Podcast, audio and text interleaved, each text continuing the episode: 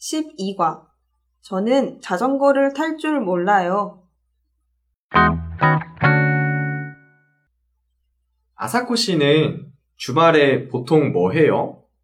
음, 그냥 청소도 하고 잠도 자고 그래요. 제임스 씨는 뭐 하는데요? 저는 밖에서 운동하는 것을 좋아해요. 그래서 주말에 친구들과 농구도 하고 공원에 가서 자전거도 타요. 그렇군요.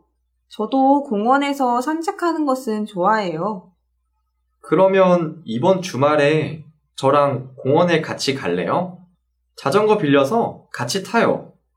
아, 저는 자전거를 탈 줄 몰라요. 괜찮아요. 제가 가르쳐 줄게요. 그래요. 어려울 것 같지만 한번 타볼게요.